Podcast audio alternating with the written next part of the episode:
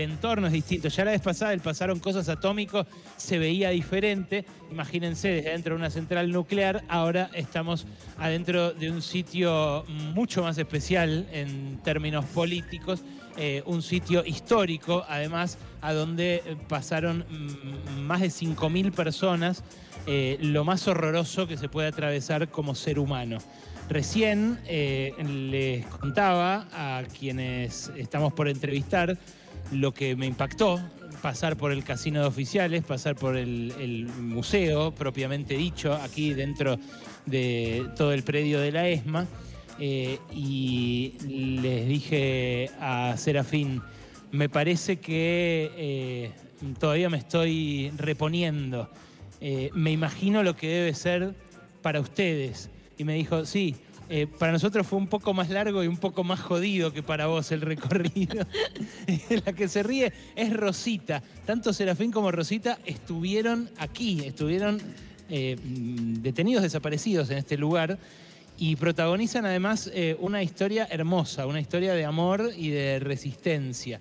Pero ante todo, se ríen, se pueden reír, como escucharon ustedes recién. Gracias Rosita, gracias Serafín por estar. Gracias a ustedes. Gracias a ustedes por pensar en esta, en esta historia, en esta memoria y en acompañarnos en este lugar. Vos, Serafín, eh, cuando digo Serafín me refiero a Ricardo Coquet. Eh, me dijiste recién también que la risa te ayudó a sobrevivir. ¿Cómo fue eso?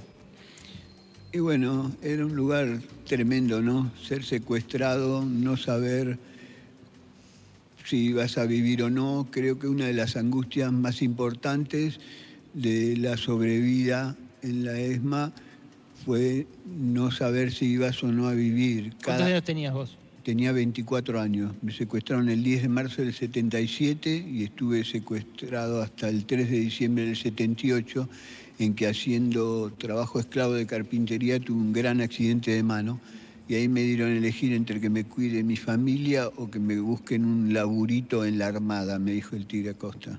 ¿El Tigre Acosta en persona? El Tigre Acosta en persona, sí. Después de mi hospitalización me mandó a llamar y me preguntó eso y obviamente... Bueno, después tuvimos libertad vigilada hasta el año 81. ¿Él, seguía eh, eh, los casos en particular? ¿Se, eh, ¿Se reunía, hablaba con los prisioneros? Obviamente, y él decidía, como decía, a mí Jesucito me dice quién vive y quién se va para arriba, porque al corto tiempo de estar secuestrados fuimos descubriendo lo que eran los traslados, que en principio nos decían que éramos, íbamos a ser llevados a campo de recuperación en el sur, donde nos íbamos a poder readaptar en la sociedad y se hablaba de ser o no ser recuperable. En mi caso, eh, que me secuestraron el 10 de marzo del 77, el 28 de febrero habían secuestrado a Ignacio Gia Quintana, que es un gran amigo mío, el Nancho, y lo trasladaron a fines de abril, o sea, cerquita de mí. Y yo había peleado en la calle y tenía en esos momentos, me habían bajado a trabajar a diagramación y tenía unos pantalones de marinero, pues los míos se habían roto cortito, una felpa asquerosa que me pinchaba todo en abril y entonces el Tigre Acosta estuvo con uno de los guardias que movían prisioneros, que todos se llamaban Pedros, según el horario que cubrieran, y entró a la diagramación y me miró y me dijo, ¿qué haces con esos pantalones? Y yo lo miré como diciendo, bueno, no estoy en mi casa para elegir. El tipo le dijo al Pedro, Pedro, yo vi a este hombre al pañol y déle ropa digna. Y cuando me llegó al pañol, que era al lado de la capucha, eh, eso fue un jueves, después de un traslado, encontré la ropa de mi amigo Nacho, que vivíamos juntos y yo le había prestado la ropa mía. Un pantalón Lee de hilo negro acampanado como se usaba en los 70 y una camisita de colores cuadrillé y, y en ese momento me di cuenta que el traslado era la muerte. Qué tremendo, loco. Qué tremendo. ¿Y vos sabías que él estaba acá, que tu amigo estaba acá? Por supuesto, porque la mecánica que utilizaban, una de las mecánicas para ablandarte y tratar de sacarte datos, era decirte acá no matamos a nadie. Entonces por eso permanecían las personas un mes o un mes y medio. Porque cuando yo caí, después de darme máquina, me dijeron, vos te crees que están todos muertos. Ahora te traemos a alguien que conoces. Lo trajeron al Nancho Entonces era una manera de decirte, si vos sos recuperable vas a vivir, pero para eso tenés que dar datos. Tuve una presión, más, además de la tortura, ¿no? Wow. ¿Vos, Rosita, en qué circunstancias fuiste detenida? No, primero quiero aclarar que eh, Coquet es irrecuperable. claro, me imagino que algunas cosas sí, ¿no? Este, bueno, no, yo, eh, por supuesto que era una de las pibas de esa época que nos habíamos comprometido en hacer política, pertenecía a la organización Montoneros, y este, ya había caído mi compañero un año antes, eh, teníamos dos niños, eh, un nene de un mes cuando cae él, Luis, y María de un año y medio más o menos. Y ya empezó todo mi, mi deambular, ¿no? Este, sintiendo que estaban sobre mis, mis pies. Eh, y caigo al año siguiente, cuando ya no tenía dónde estar, eh, estaba escondiéndome en la casa de una tía acá en Capital.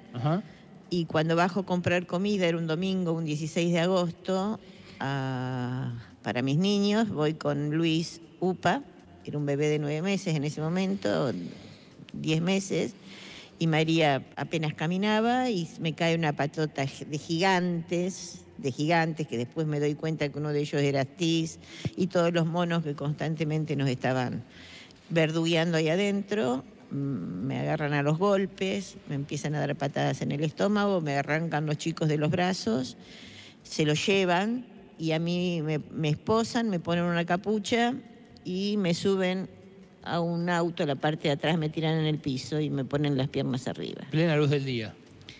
¿Cómo? Plena luz del día. Sí, sí, al mediodía era. Yo grito, por supuesto, pero la gente se quedaba paralizada. Y bueno, después de un trayecto que evidentemente tenían vía libre, eh, siento que el auto llega a un lugar y dan una contraseña, Seleño, Seleño, eh, y lo dejan entrar. Se escucha como un portón y ahí me bajan colgada de los brazos a un lugar que me doy cuenta que había como escaleras y también por escaleras me bajan a otro lugar que terminó siendo el sótano que ustedes habrán visto hoy, donde me sientan en un banco, yo levanto un poco la capucha y veo que decía Avenida de la Felicidad. Y ahí me doy cuenta que tenía que esperar mi turno para la tortura. La tortura generalmente, aparte de ser todo el tiempo una tortura, pero la tortura física generalmente duraba una semana. La más fuerte era los primeros días. Esa noche fue terrible, ese domingo.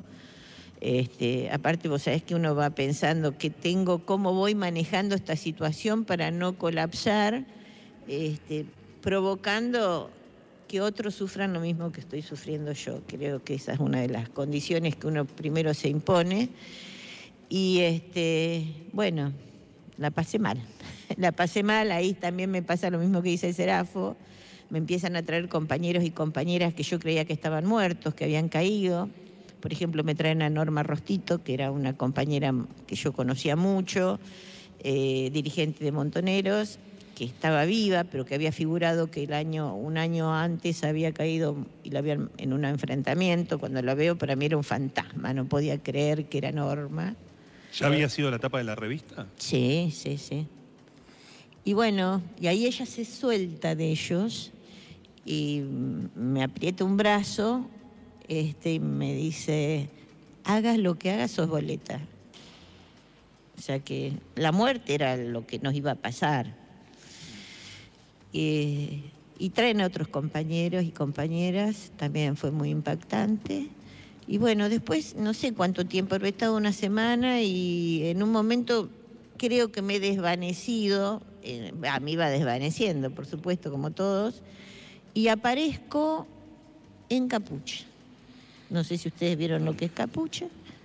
Es para el que no sabe, una sala... Arriba, un entrepiso, viene entre el techo del edificio y... Sí, sí, como, un altillo, claro, un altillo. Un altillo en forma como de, L, ¿no? Sí. Donde había dispuestas eh, cuchas. cuchas donde tenían a cada uno de ellos encapuchados. Ahí yo con capucha, esposada, tirada en el suelo, boca abajo, Este, no entendía nada, pero sabía, no sabía si estaba muerta, si estaba viva, pero hasta que siento el olor a algo que me arrojan en el piso y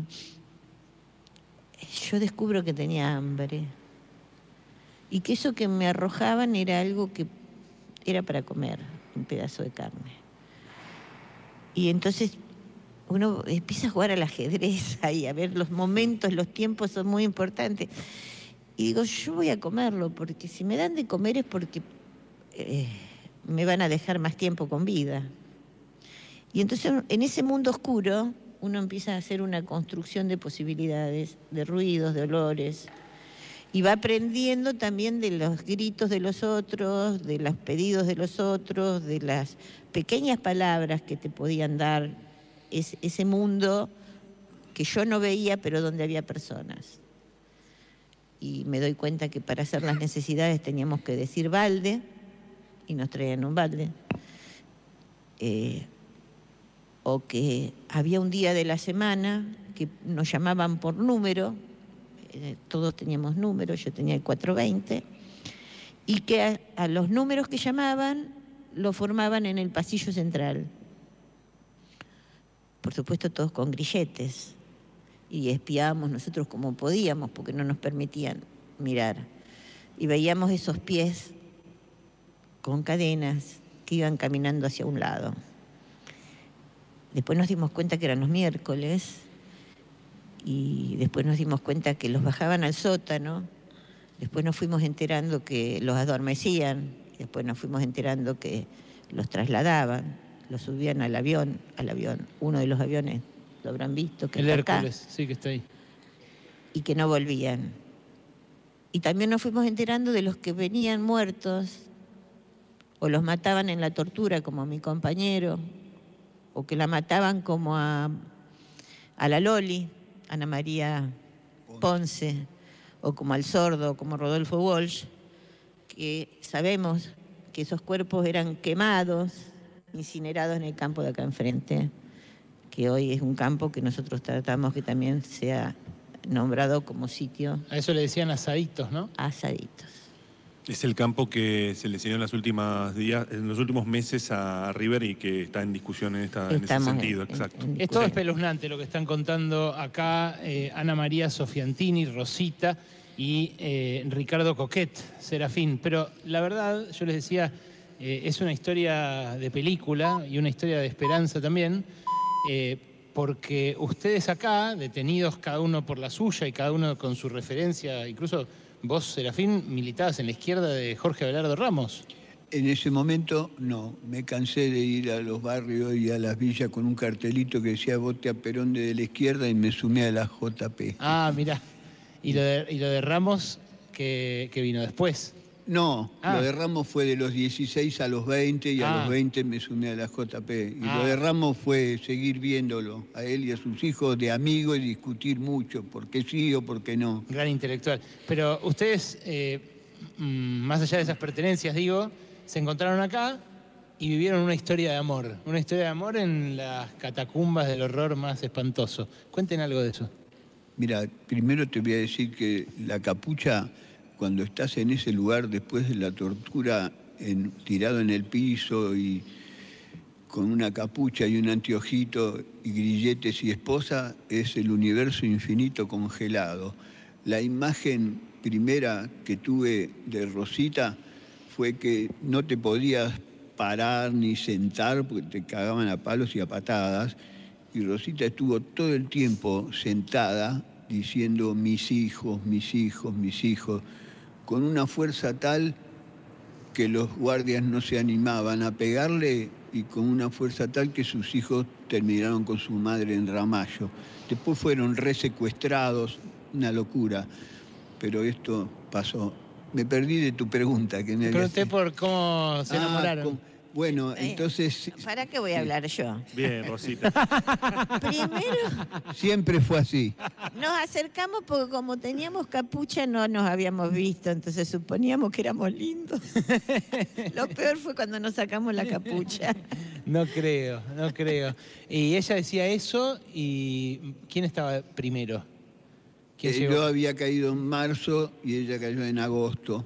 Y, y, bueno, pasó que si tenías suerte o si había pasado algo que ellos decidieran, te bajaban a trabajar. Nos bajaban a trabajar porque en ese momento Macera había decidido armar un partido, el Partido para la Democracia Social, y pensaba que podía ser un líder como Perón y ser elegido en elecciones libres. Para nosotros era un fiambre político, pero podía ser un camino a la supervivencia. Y bueno, en los hechos está que en este momento es mucho mejor que estemos vivos porque el valor no es ser un sobreviviente, que eso es tener un culo bárbaro, pero ser testigos, sí, claro. que es lo que importa, ¿no? Así que eso es lo que... Entonces vos estabas de antes. Yo estaba de antes y trabajaba en diagramación y también me hacían trabajar en carpintería y en esa época eh, estaba fusilado porque trabajaba de día en carpintería y de noche tenía que hacerlo de diagramación. ¿Diagramación de qué? ¿De la revista de Macera? De la revista Informe Cero, que era un mm. pasquín que editaban acá para tratar de demostrar que en el mundo, mostrarle al mundo que en la Argentina se respetaban los derechos humanos y yo lo hacía eso en, con Bajo tortura, impresionante. la fake news de la que vos hablabas en el editorial. Impresionante. En el sótano, era tremendo ver eso. Sí, y entonces eh, pasó que había habido que unos compañeros los habían encontrado ahí curtiendo y el Tigre Acosta hizo una reunión para decirnos que los hombres teníamos que esperar hasta que saliéramos y que las mujeres, si querían, podían salir con algún oficial, nada de salir con algún suboficial, ¿no? Una cosa de locos. Bueno, y al otro día estaba trabajando en, haciendo lo que después fue la pecera, que era el lugar, eh, hubo dos lugares de trabajo, el sótano y arriba la pecera. Del otro lado de la capucha, lo que había sido el pañol, donde tenían todas las cosas que nos robaban, eh, se armó unas oficinas para tratar de mantener esto, la candidatura, ¿no? Aportar a eso de Macera, y subió el Tigre a Costa y, y yo le dije, estoy fusilado, le digo, de tanto trabajar y entonces le dije, necesito un ayudante y me gustaría que el ayudante sea Rosita. Y le dije, yo salgo con Rosita. Y él me dijo, si te ven los verdes, morís. Pero al otro día, no sé qué pasó por la cabeza de él, que al otro día Rosita, que estaba trabajando en, en documentación, donde no estaba cómoda, pintó en diagramación y ahí pintó la alegría dentro del horror. Ustedes vieron que él dijo que salía conmigo. Sí, claro. Salía no sé a dónde.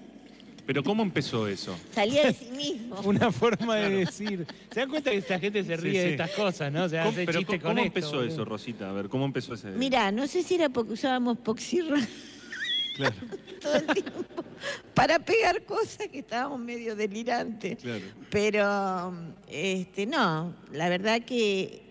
Eh, el, estado de locura que uno tiene ahí y la desconfianza entre los propios compañeros que habían generado los, esta, banda asesina, que no, no eran improvisados, sino este, de desconfianza, de, no creer, no, no, no animarnos a decir al propio compañero que teníamos al lado lo que realmente éramos, lo que realmente sentíamos, ese, ese eh, estado de desdoblamiento de la personalidad de simulación era terrible.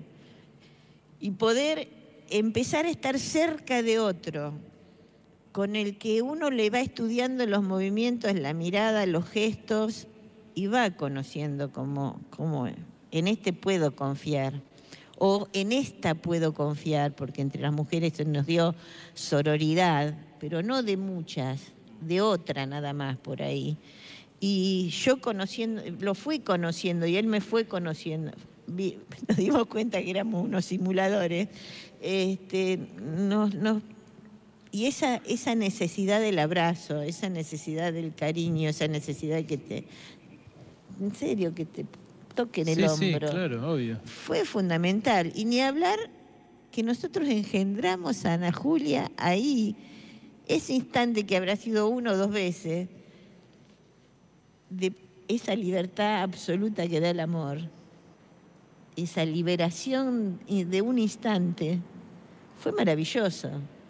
Entonces, después nos resultó afuera, nos separamos. No resultó. bueno, no importa. Pero nos seguimos queriendo profundamente, porque eso se pudo dar acá, en esa eh, pulsión de vida que tuvimos, éramos jóvenes. Y el amor y la risa realmente nos permitió resistir. Además del vínculo este que pudieron eh, armar eh, entre ustedes acá adentro, de la confianza que tenías en algún compañero, compañera, de la risa también, ¿qué otras cosas los ayudaron a cada uno para sobrellevar el horror cotidiano? Porque vos también contabas, escuchabas los gritos, no era solo lo que vos sufrías en tu propio cuerpo, sino lo que escuchabas, lo que veías que le hacían a otros. ¿Qué los ayudaba para sobrevivir, para pensar que se podía salir de esa situación? No te ayuda nada.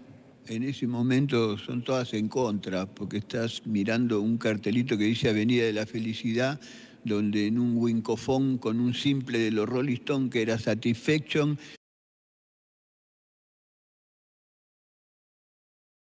el miércoles siguiente al avión. Así que era una cosa muy... Muy perversa muy perversa y muy... A veces pienso que hace poquito vi que había una acerca de las libertades, ¿no? Vi que se hablaba de Robledo Puig y que la sociedad discutía que no se le puede dar la libertad ese peligro que mató a 11 personas, el Tigre Acosta y todos estos asesinos mataron a 4.700 personas en este lugar me parece que no corresponde, que el único lugar para un asesino de este nivel es la cárcel, ¿no? Pero bueno. Es así, a veces toca recordarlo de vuelta y, por eso valoramos tanto que estén acá con mm. nosotros y sobre todo que lo digan para toda la gente que está del otro lado. ¿Qué, sienten finalmente? Espera, pero no quiero dejar pasar algo. Que, ¿En qué momento te diste cuenta que estabas embarazada? Ay, qué pregunta. Es re fácil, te crece la panza. No, perdón, porque digo, ¿estabas afuera o estabas adentro? No, estaba adentro. Estabas adentro, eso, eso, estabas adentro. Estaba adentro, pero aparte no decirlo. No, claro, por porque eso. Porque a mí lo primero que me, cuando eh, se entera el tigre, que nosotros eh, eh, estábamos construyendo este, una pareja, me llama, me pega, me dice que yo si quiero estar con alguien únicamente podía tener relaciones con un marino. Mm.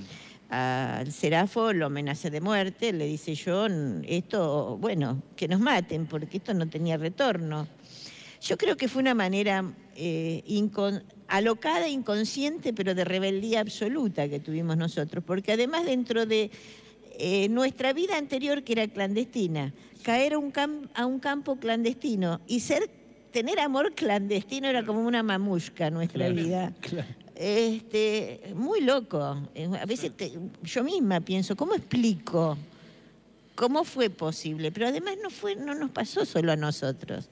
Acá hubo muchos amores, porque la necesidad de tener amor es lo que te, de, un amor es lo que te da de nuevo esas, las ganas de vivir, porque ninguno acá de nosotros nos suicidamos. Yo podría haber agarrado una lamparita y romper una lamparita y cortarme las venas, pero yo quería vivir, nadie de los que de los casi 5.000 asesinados acá quiso morir. Fueron asesinados por estos tipos. Fueron asesinados, quemados, torturados por estos tipos. Todos luchamos por la alegría, no por la muerte. Mm. Si bien caímos en un momento que recién veníamos, no voy a poner a hacer una autocrítica de lo que fuimos nosotros en esa época, pero nos tendríamos que haber replegado porque era, era ya cantado que íbamos a hacer, nos iban a hacer pelota, pero yo nunca pensé que me iba a pasar esto. Creo que ninguno de mis compañeras y compañeros pensaron esta posibilidad espantosa que nos pasó. Bueno, eh, Ana Julia, la hija de ambos, nació acá y... Nació afuera, pero fue concebida acá. Ah, nació afuera. En libertad vigilada. Y libertad eh, vigilada. Eh, ustedes me imagino habrán tenido muchísimo miedo que se las quiten, ¿no? Pero obvio. Bueno, obvio. Qué, bueno que estén vivos los dos y qué bueno que ella tenga su identidad real.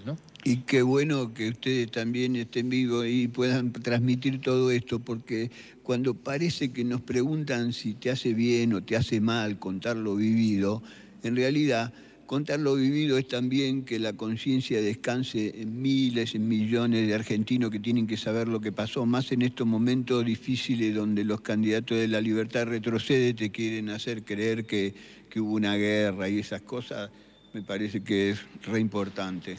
Rosita Serafín, gracias por este testimonio. ¿eh? Bueno, gracias. a ustedes. Gracias a ustedes. Lo único que quiero agregar es que nosotros estamos trabajando ahora los sobrevivientes en este espacio de una manera por ahí este, muy comprometida y que el espacio este no solo fue el museo, sino que esto era una ciudad comprometida en el exterminio de toda una generación realmente de que peleamos por la alegría. Gracias, de vuelta. De lunes a viernes. A, viernes de, 3, de 13 a 16 pasaron cosas. Sí, pasaron cosas, ¿eh?